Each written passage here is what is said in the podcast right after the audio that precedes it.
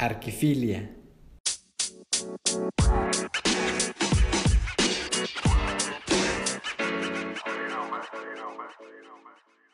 Hola, buenas tardes. Soy Fran Silvestre, arquitecto. Dirijo el estudio Fran Silvestre Arquitectos desde el año 2005, que estamos ubicados en la ciudad de Valencia, España, y realizamos proyectos internacionales pues, por todo el mundo. ¿Qué tal? Bienvenidos al podcast El proceso creativo de Arquifilia. Mi nombre es Berta La Sala. El día de hoy estamos de manteles largos por nuestro primer aniversario y hoy con este episodio iniciamos también nuestra tercera temporada. Gracias a quienes nos regalan su tiempo para charlar con nosotros acerca de su trabajo profesional y sus reflexiones. Y por supuesto, gracias totales a ustedes quienes nos escuchan en cada episodio.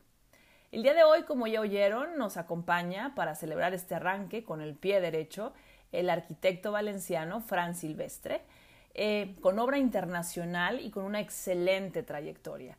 Los invito a buscar en redes sociales a Fran Silvestre Studio y a visitar, por supuesto, la página de Arquifilia en Facebook e Instagram, donde tendremos post de la obra de nuestros invitados. Comenzamos. Maravilloso. Muchas gracias, Fran. Bienvenido, bienvenido al proceso creativo de Arquifilia, este podcast. La verdad tenía mucho interés en escucharte y yo sé que no soy la única. Cuéntamelo todo, cuéntamelo todo. ¿Qué es esto de la arquitectura puede ser pequeña en lo grande o grande en lo pequeño? Lo leí por ahí en, alguno, en alguna de tus, de tus producciones. Dime, ¿de qué se trata esto? Bueno, pues en realidad es, es una frase que, que, recogimos de la historia de la arquitectura y que viene a decir que, que muchas veces eh, los grandes proyectos suceden con tipos muy pequeños. Es decir, que eh, los arquitectos que siempre trabajamos con mucha pasión en nuestra profesión podemos recibir el encargo de un pequeño proyecto como si fuese una catedral y a veces puede suceder eh, precisamente lo contrario, es decir, que un proyecto de una magnitud muy grande no se aborde con el mismo entusiasmo. Por eso la arquitectura pensamos que a veces puede ser eh, pequeña en lo grande, es decir, tener un, gran aeropuerto que no está hecho con el cariño que se necesitaría, pero muchas veces también puede ser grande en lo pequeño y una pequeña vivienda, un pequeño encargo puede transformarse en algo muy interesante. Eso me parece una excelente manera de pensar. Te tomas te tomas muy a pecho, eh, te tomas muy personales tus proyectos, les tomas cariño a ellos, a unos más que otros. Realmente nosotros eh, tenemos aquí un, una expresión que siempre utilizamos, es que para nosotros cada uno de los proyectos es como si fuese el primer proyecto, es como si fuese el único proyecto y es como si fuese el último proyecto. Y es algo que nos cuesta mucho eh, ser fieles a este pensamiento y de poder trabajar de esa manera. Por eso, eh, pues cada uno de los proyectos para nosotros es singular y, y, y, especial en sí mismo. No podemos decir que haya alguno que sea como más relevante. Sí que hay algunos que mediáticamente pues pueden tener un mayor éxito, pero esto no quiere decir que para nosotros como equipo y como estudio eh, tenga una repercusión eh, mayor que otros. Oye, estaba escuchándote y, y, ¿sabes qué me llamó la atención? Digo, a todo mundo le tengo que hacer a veces la pregunta de, oye, ¿y cómo es el trabajo colaborativo? ¿Cómo es el trabajo en el equipo? Pero me llamó la atención una palabra, un concepto que utilizaste en, en alguna de tus charlas, sintalidad. Uh -huh. Entonces, la verdad lo había escuchado, bueno, te soy sincera, creo que nunca lo había escuchado, y me fui a buscar qué significaba, ¿no? Y, y, y, veía yo que es la personalidad del equipo y del conjunto. Cuéntame un poco más de esto, ¿cómo acuñaste este concepto y cómo lo llevas en la vida cotidiana a cabo en, en tu firma? Pues realmente nosotros tampoco conocíamos el término sintalidad. Siempre hablábamos de, de, lo que significaba y de la idea de lo que significaba, pero nunca lo, podía, lo habíamos podido bautizar de una forma tan concreta. Eh, para nosotros eh, implica que el proyecto eh, más importante en nuestro estudio es el equipo. O sea, ahora que tenemos un equipo muy consolidado, con gente fantástica, eh, formada por arquitectos, muchos de ellos eh, mejores arquitectos que yo, eh, sin ninguna duda. Pero para nosotros eh, mantener la cultura, la cultura corporativa en todo, desde lo que sería eh, la propia, el propio departamento de comunicación, la forma de, del departamento creativo que en la cual aborda cada uno de los proyectos, genera esa cultura corporativa que para nosotros es tremendamente importante. Wow. ¿Y, eso fue algo que pensaste desde que formaste la firma o, dijiste, bueno, ok, es necesario que yo vaya fomentando este espíritu de equipo o ese espíritu de sintalidad? Em, ¿Cómo se formó esa parte? ¿Cómo acuñaste esa parte? Pues eh, realmente, eh, primero, bueno, yo nunca pensé que iba a formar un estudio de arquitectura, con lo cual... ¿Cómo eh, crees? sí, sí, sí, sí, o sea, no, no, era una cosa que estaba en mis planes, con lo cual muchas veces los planes están para saltárselos y, y un poco, muchas veces vivimos pues expectantes de qué es lo que va a pasar, ¿no? Con, con ganas de saber qué es lo que va a pasar. Pero lo que sucede es que yo creo que ya hace bastante tiempo en el que el mundo de la arquitectura, incluso el mundo de la creatividad, eh, sobre todo cuando está vinculado al sector de la construcción, tiene un nivel de complejidad que supera con creces la capacidad de una única persona para poder abordar todo el proyecto. Con lo cual, lo que necesitas es juntar talento en un sitio eh, trabajando pues, en equipo. Entonces, eh, digamos que es, que es, una necesidad. O sea, es imposible llevar proyectos de determinada envergadura a determinada distancia, intentar hacerlos lo mejor que podemos y hacerlos por una sola persona. Es simplemente imposible. Entonces nosotros pensamos que la suma de, las capacidades de cada uno de, los, de las personas del estudio es mucho más eh, que, el potencial de cada uno de ellos. ¿no? O sea, al final crece de una forma exponencial. Y, pensamos que simplemente es, una evolución eh, normal ¿no? de la forma de... Casi que podríamos eh, hablar de esto en términos evolutivos.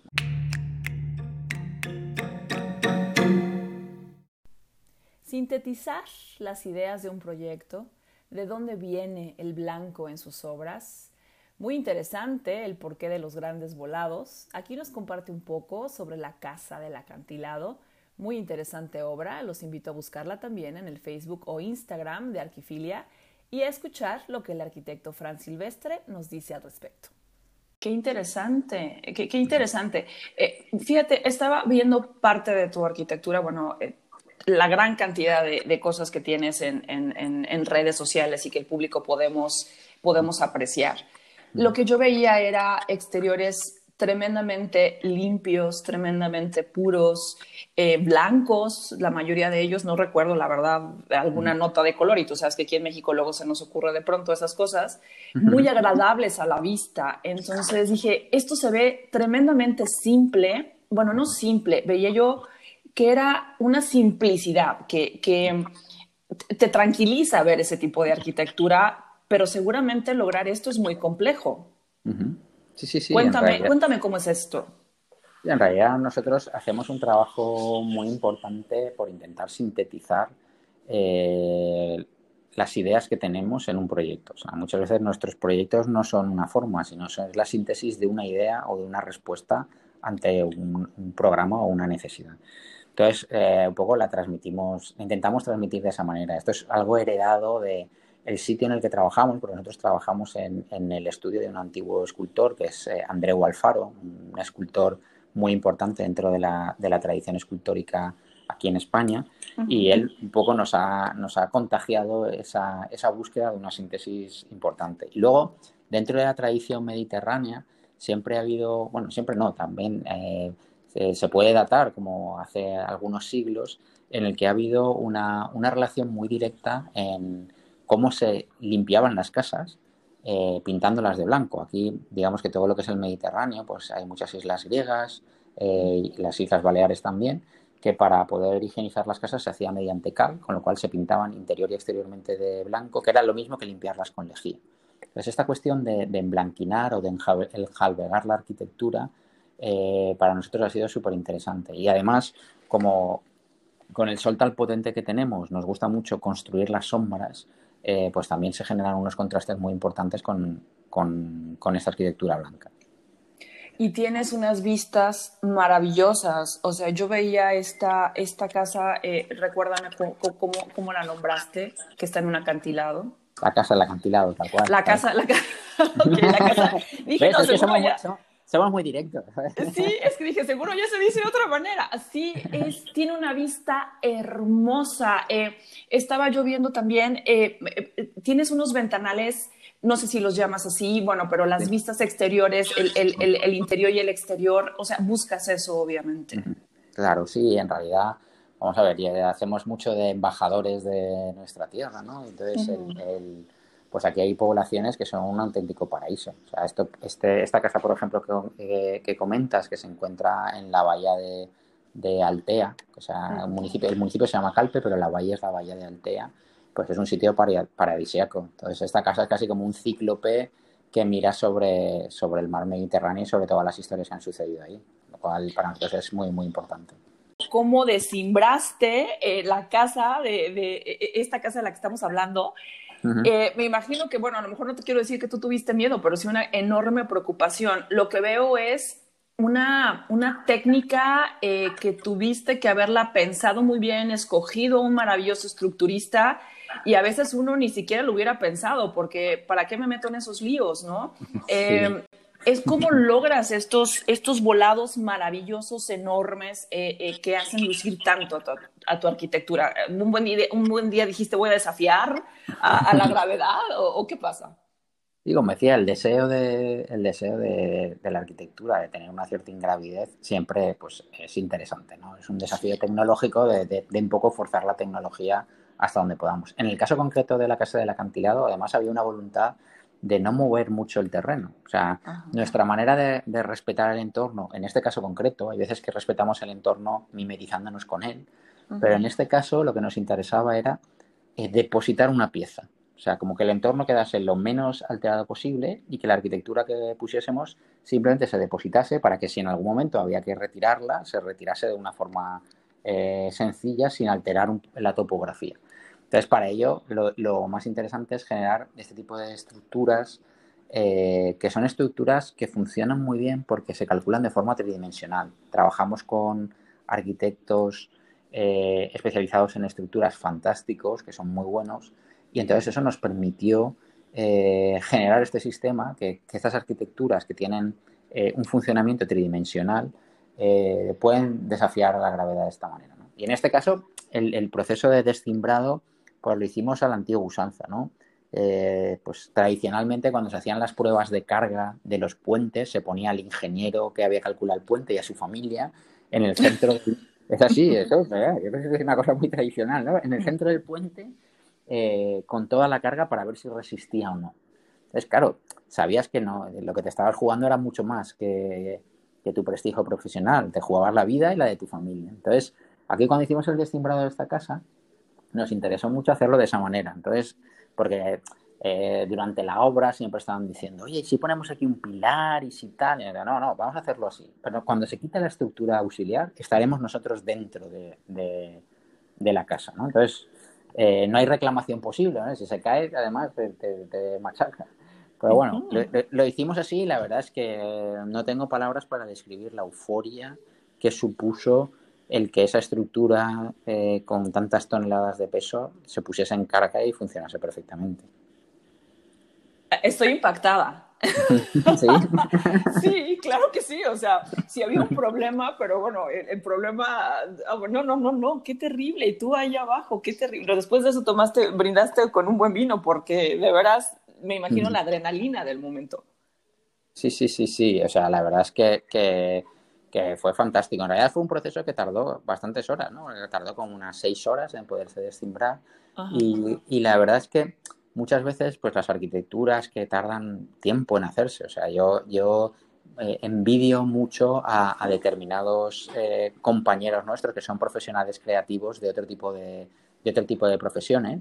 Y estos profesionales creativos, por ejemplo, los que se dedican a la gastronomía o al diseño gráfico, eh, pueden trabajar de una forma muy ágil eh, y muy rápida. Pero claro, eh, eh, porque entre el momento en el que ellos producen algo y ven el resultado es muy rápido. Porque en arquitectura, que tarda mucho tiempo, es importante disfrutar de, estas euforias, de momentos concretos, porque te dan energía para poder continuar. Oye, ¿recuerdas cuánto, cuánto mide, qué dimensión tenía, tiene este volado? 8 por 18 mide. son es un voladizo bastante potente, pero ahora, por ejemplo, estamos muy cerquita haciendo un, desafío que todavía eh, tiene un vuelo superior, porque también porque las condiciones lo requerían. Y, la verdad es que es algo con lo que disfrutamos bastante, ¿no? con, un poco ir viendo hasta dónde podemos ir avanzando en, en, la técnica. Estás al borde, o sea, dices, voy, voy, pero voy creciendo esto. 8 por 18 no fue suficiente, deja, voy por más. Claro, eso es que si no, si repetimos siempre lo que hacemos, tampoco estaríamos tan motivados. Claro.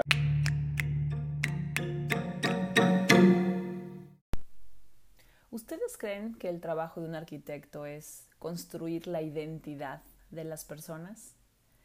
Fran nos habla de su trabajo con otras culturas y también me quedó muy grabada una frase que nos decía por ahí, em, trabajos con una componente técnica y otra creativa es siempre estar luchando entre la voluntad y el deseo. Escuchemos.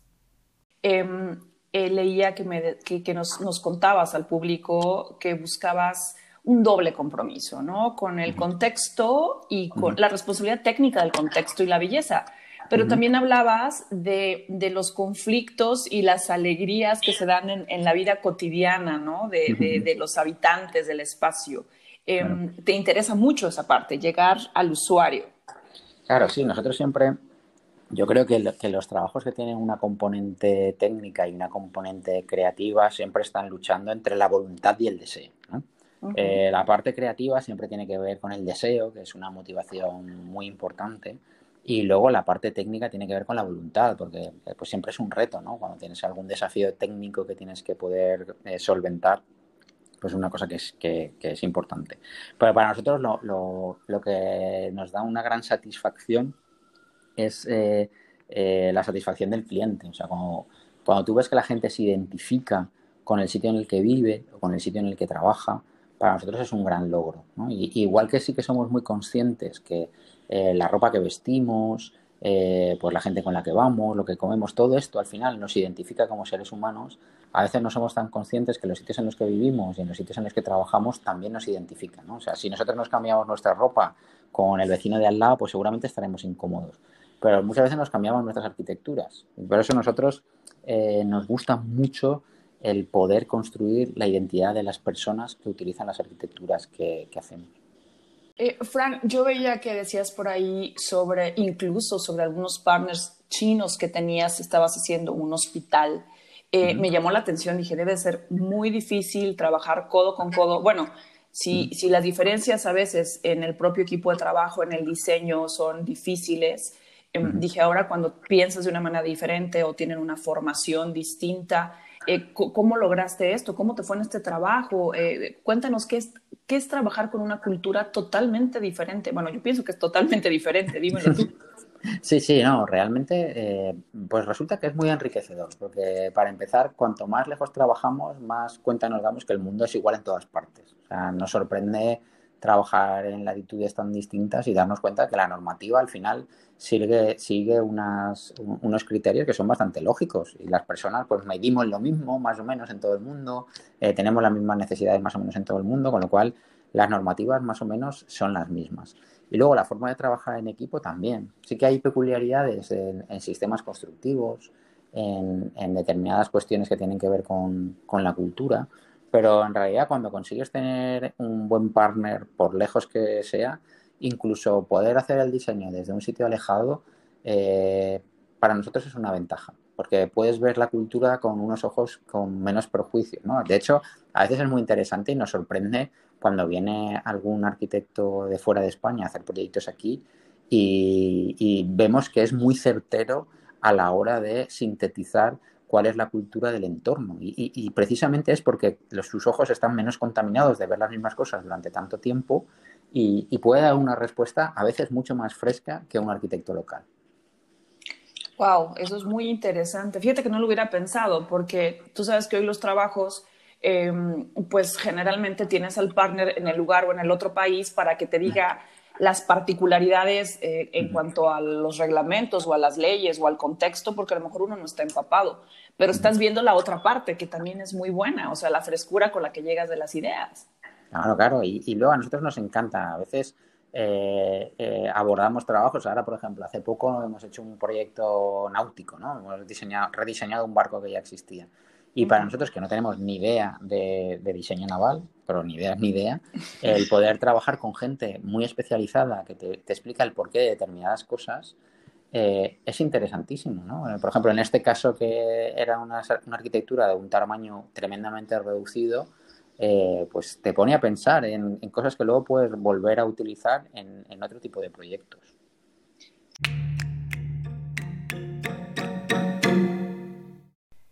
Por supuesto hablamos de su proceso creativo.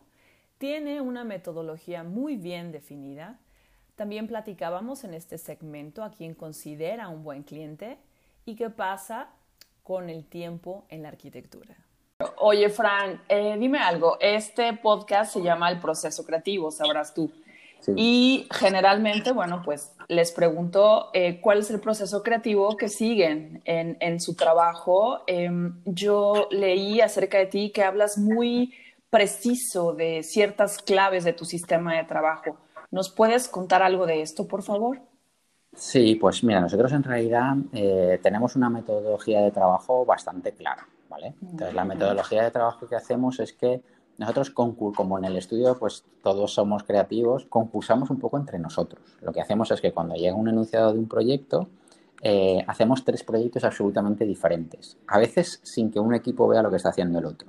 Entonces hacemos eh, tres proyectos que son, eh, se suelen materializar en tres maquetas distintas. Entonces cuando tenemos esas maquetas, luego las ponemos a debate entre nosotros. ¿no?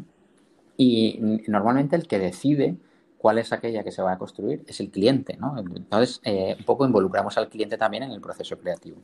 Mm. Esto, la verdad es que es un sistema que nos ha dado muchas... Es, mucho trabajo, porque en realidad eh, para hacer un proyecto tenemos que hacer tres, pero también nos ha dado muchas alegrías. Y es porque eh, cuando alguien quiere, cuando quiere hacer un proyecto y, que las personas que van a utilizarlo se sientan identificados con él, si, si participan en el proceso creativo es mucho más enriquecedor. ¿no? Y, bueno, pues eh, trabajamos de esta manera. A veces es interesante, ¿no? Porque hay parte del estudio que prefiere hacer un proyecto, hay otra parte que prefiere hacer otro.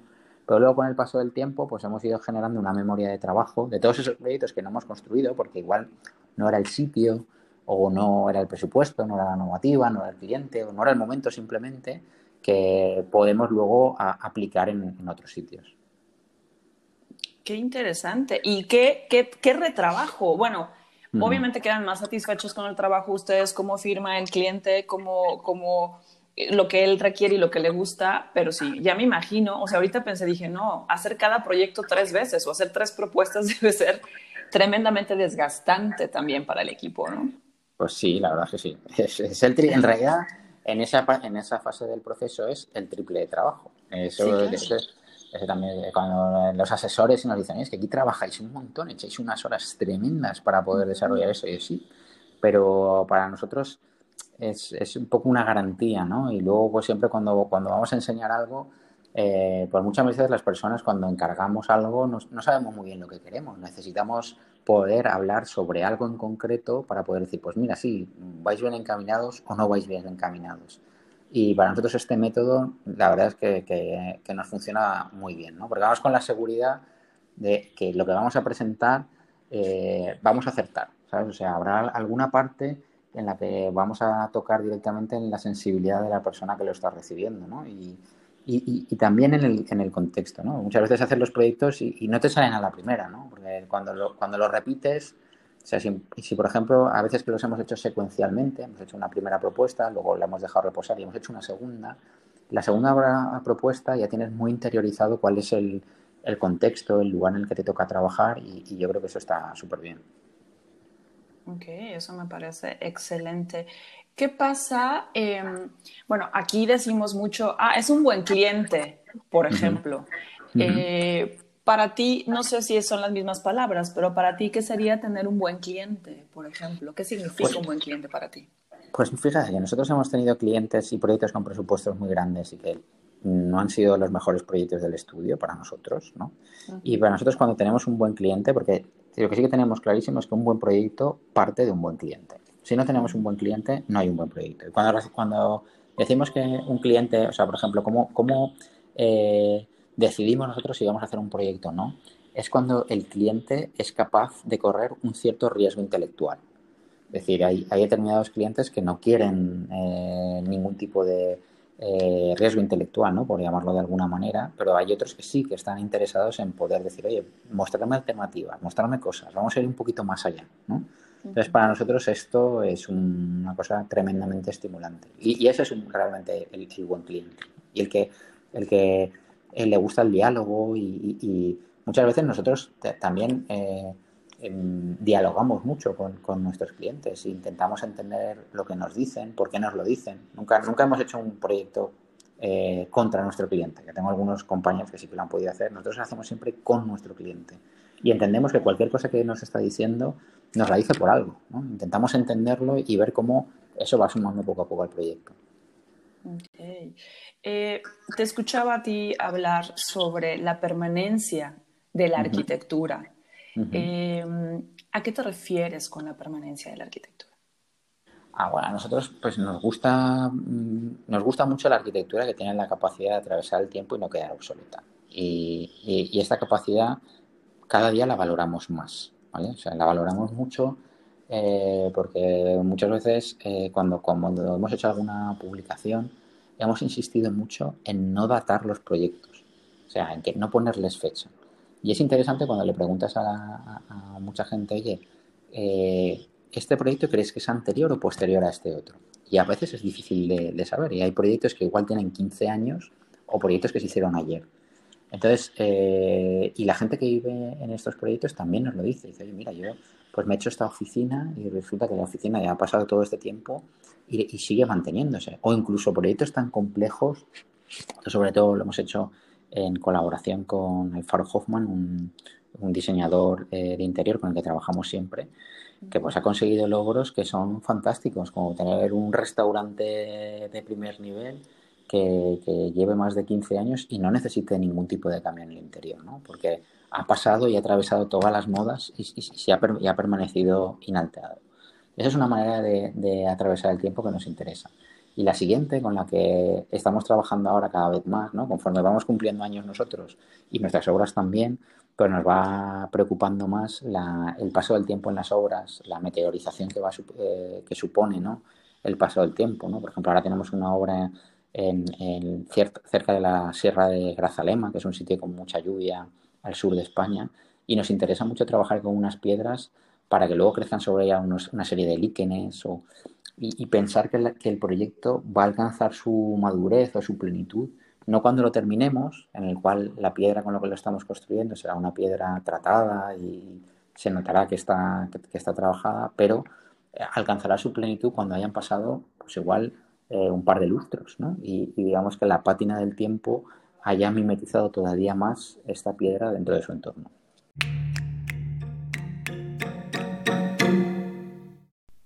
En este segmento hablamos de la arquitectura en tiempos de pandemia. Gracias a ello recordamos a una reconocida teórica e investigadora que en lo personal sigo mucho. Ella es la arquitecta Beatriz Colomina. De igual manera, hablamos también de la necesidad que de pronto muchos hemos experimentado vivir nuestros hogares a tiempo completo. Hago referencia también a un pequeño video suyo, una obra, La cuarta habitación. Se los recomiendo. No se lo pierdan.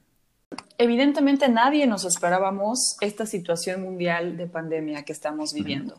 Em, igualmente, repensar vivir los espacios interiores ¿Cómo, crees que e, estos momentos eh, van a influir en la arquitectura o en tu arquitectura o en tu diseño interior? Pues mira, en realidad, a nosotros cuando, cuando se habla de un momento de, crisis, nos gusta mucho la, acepción china de la palabra, ¿no? O sea, entonces hablamos antes de, pues una cosa que hemos aprendido de la, del chino es que en chino la palabra crisis significa simultáneamente o sea, no es una cosa y la otra, sino simultáneamente significa peligro y oportunidad, ¿no? Entonces, eh, sí, sí, y es así, ¿no? Para nosotros eh, la oportunidad es, tremenda, ¿no? Porque nosotros llevamos muchos años trabajando en, intentar hacer una arquitectura que sea lo más sencilla posible. Siempre ponemos como, ejemplo que el que ha limpiado en una cocina unos fogones, ¿no? Que, que funcionen con gas y luego ha tenido una vitrocerámica entiende el trabajo que hacemos, ¿no? Porque esto no, es un estilo. Cuando tú tienes unos elementos eh, completamente enrasados, supone que los puedes limpiar muy bien. Entonces, eh, para nosotros hay un trabajo de cada uno de los elementos de composición que puedan tener una arquitectura, pues eh, las manillas de las puertas, las griferías, los rodapiés, que son elementos que intentamos hacer de manera que, permitan un mantenimiento y una limpieza lo más fáciles posible.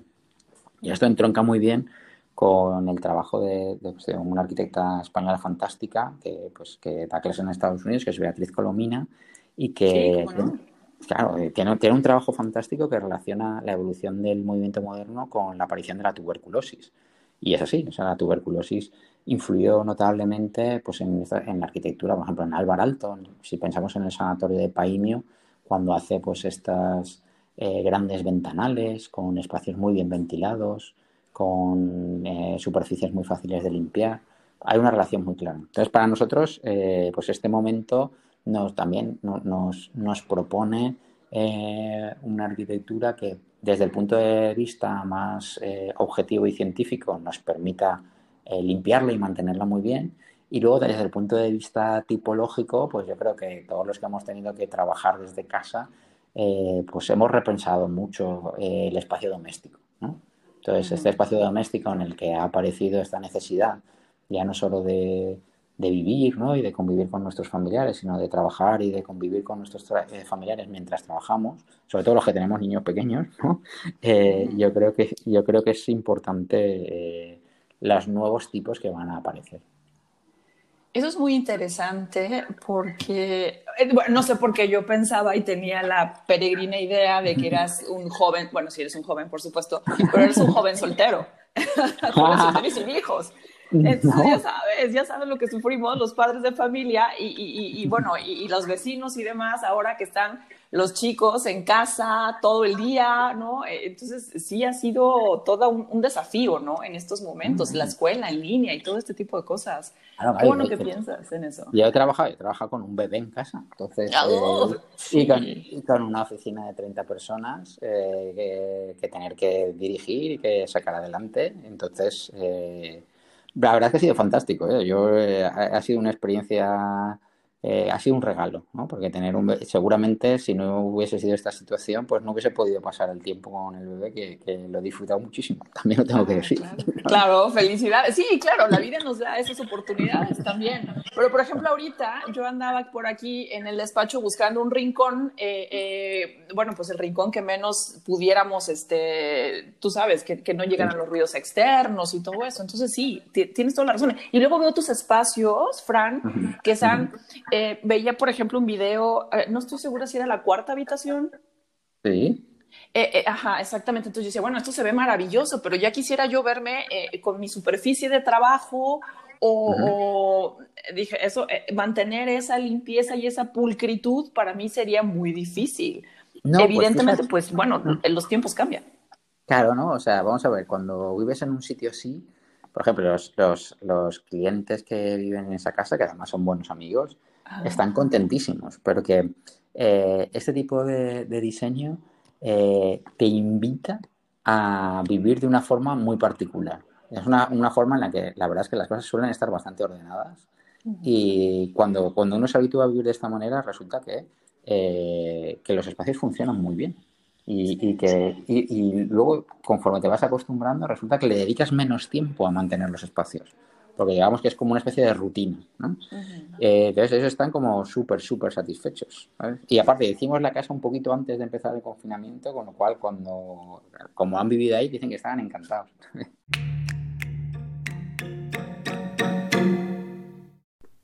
¿Qué les ha parecido hasta aquí el episodio del podcast? Veo en Fran Silvestre, espero que ustedes también, además de un excelente arquitecto, una persona sencilla, discreta, fácil de entender, con intereses, además de la arquitectura, por la ingeniería. La vena inventiva nos cuenta por qué la trae en su ADN. También nos explica en este segmento sobre la producción de energía eólica en entornos urbanos. Una investigación suya sumamente interesante. No se pierdan, además, les recomiendo las imágenes de estos molinos eólicos de eje vertical. Claro, pues nosotros llevamos 12 años con una investigación hecha a través de fondos europeos eh, para generar energía eólica en entornos urbanos. Los molinos eólicos de eje vertical permiten, como hacen menos ruido, eh, y funcionan con velocidades de viento más bajas, permiten colocar este tipo de sistemas dentro de los espacios urbanos. A, diferencia de los molinos eólicos de eje horizontal, que son los que conocemos, las grandes aspas que aparecen en el paisaje, eh, que realmente las grandes aspas son más eficaces, ¿vale? Los molinos eólicos de eje vertical son, eh, tienen un 75% de rendimiento de los de eje horizontal, pero tienen la ventaja que, que, puedes producir y consumir la energía eléctrica en el mismo sitio, ¿vale? No tienes que transportar energía que supone una pérdida de energía. Muchas veces puedes perder el 80% de la energía transportándola de un sitio a otro. Eh, por eso nos parecía interesante pues, hacer este tipo de proyectos, este tipo de investigación, pues que ahora eh, vamos a conseguir construir dentro de nuestra ciudad. Y, bueno, nos parece que, es una manera de generar nuevos tipos de, energías renovables, ¿no? sobre todo en los entornos, aquí en Europa, en los entornos eh, portuarios, pues hay una directriz europea por la cual en, en, el año 2030 los puertos tienen que ser autosuficientes mediante energías renovables y yo creo que este va a ser un tipo de diseño que va a ayudar a, ello. Permíteme que insista porque la verdad no entiendo muy bien. Vale, vale, vale. ok, este molino, vi, un, modelo a escala, bueno, no era un modelo a escala, más bien un modelo virtual que tenías. Em, ¿Es habitable? ¿Es un edificio habitable? ¿Es autosuficiente? ¿Va a dar también energía a los vecinos o a sí mismo? ¿Cómo, es esto? Funciona, no, sé cuántos metros tenía, es un edificio eso. Sí, sí, en realidad el edificio no tiene uso. O sea, el edificio es una infraestructura. Es una infraestructura de 170 metros de altura en cuyo interior se albergan mil molinos eólicos de eje vertical. Entonces, el objetivo del edificio no es dar, eh, no es dar soporte pues, a, ningún uso concreto. En realidad, el objetivo del edificio es producir energía eh, eléctrica sostenible en entornos urbanos. Tú, por ejemplo, con eso hay una parte importante del puerto de Valencia que todas sus necesidades eléctricas estarían suplidas. Entonces, lo que nos interesa mucho del proyecto es que eh, pues muchas veces los arquitectos necesitamos de ingenieros, como comentábamos antes, para calcular nuestras estructuras o para hacer partes de nuestros proyectos, pero también es interesante cuando trabajas eh, una infraestructura eh, vista desde el punto de vista de un diseñador o de un arquitecto. Entonces, esto que es puro y duro, como si fuese una gran grúa eh, de un puerto, mucho, un poquito más alta que una grúa de un puerto, pero cuya finalidad es producir energía eólica eh, eh, renovable, claro. Y nos parece interesante porque ese punto de vista aplicado a otras infraestructuras, ¿no? como un, pues un túnel o a un puente, o hay ejemplos muy buenos dentro de la historia de, dentro de la historia, pero nos parece que, que, es algo también que nos gusta mucho, el poder eh, trabajar en las infraestructuras desde el punto de vista del pensamiento del diseño. A mí me, bueno, te voy a decir que es tremendamente estético. O sea, por un momento pensé que era un edificio, entonces ya que tuve que leer dije, oh, es, es, es tremendamente eh, agradable a la vista. Eh, va, a ser ruido, va, va, a ser... Em, el mantenimiento va a ser mucho más fácil. Sí, es muy sencillo en realidad. Y, eh, nosotros pudimos construir aquí en nuestro estudio un fragmento del edificio a escala real, ¿vale? A escala 1 a 1. Entonces, y funciona muy bien porque son unos molinos que tienen una altura más o menos de unos 2 metros, un poquito más altos que una persona, eh, y que los puedes mover con la mano. O sea, tú coges con la mano, eh, les das impulso y eso se pone a producir energía eléctrica. Entonces, no hace, no hace, hace cero ruido en realidad. Y el motor en realidad, esto es una tecnología que existe hace más de un siglo. O sea, no es que sea una tecnología súper avanzada. Entonces, eh, funciona, funciona realmente bien. Eso es maravilloso. Y, tu intención es em, crearlo uno a uno, eh, ya ponerlo en un entorno urbano. Eh, ¿A cuántas casas o edificios o en qué, en qué em, ah, no sé cómo se dice, en qué kilómetros a, la redonda, a cuántas daría energía, por ejemplo? Pues para que te hagas una idea, podía dar energía para el alumbrado de una ciudad como Valencia, para el alumbrado público. Sí, sí, o sea, tiene, una producción eléctrica bastante interesante. También digo que, el, molino eólico de eje horizontal eh, de los de gran dimensión, que puede dar pues 4 gigavatios, cosas por el estilo, eh, es, más, es mucho más eh, potente, ¿no? Pero bueno, la verdad es que, estamos contentos ¿no? con con el funcionamiento.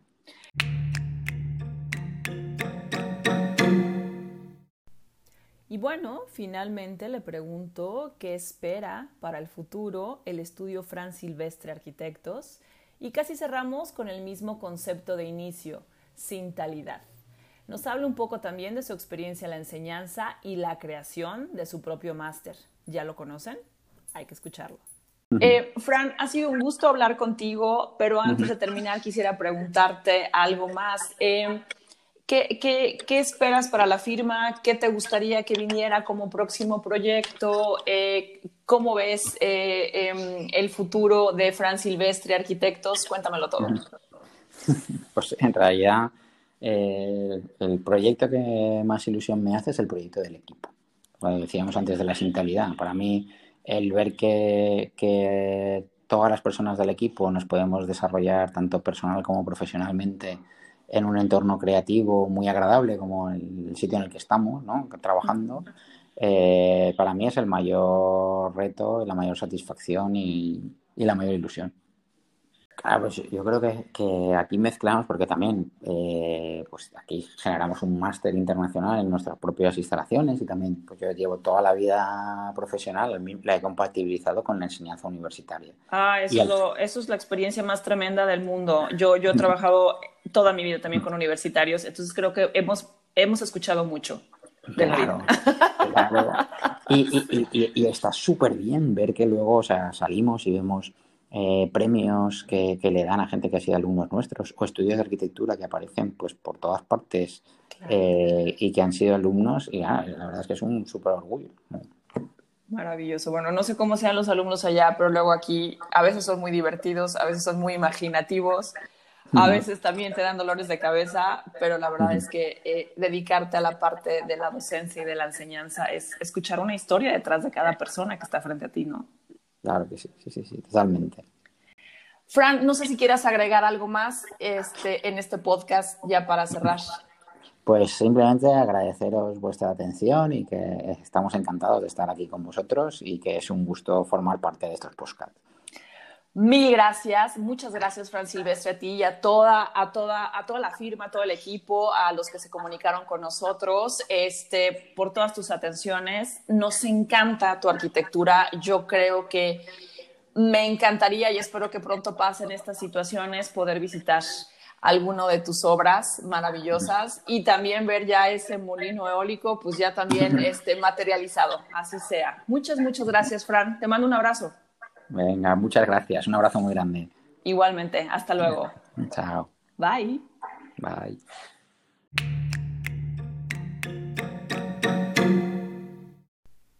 Gracias por escuchar el podcast de Arquifilia, El Proceso Creativo. Es un gusto encontrarnos de nuevo. En esta temporada te invitamos a buscar más contenido de la obra de nuestros invitados en las redes de Arquifilia, en Facebook y en Instagram. A nombre de Carlos La Sala, Guillermo Orozco de la Sala Más Arquitectos y del mío propio, les deseamos salud y bienestar para ustedes y sus familias. Mi nombre es Berta La Sala, muchas gracias y nos vemos en el siguiente episodio. Hasta pronto.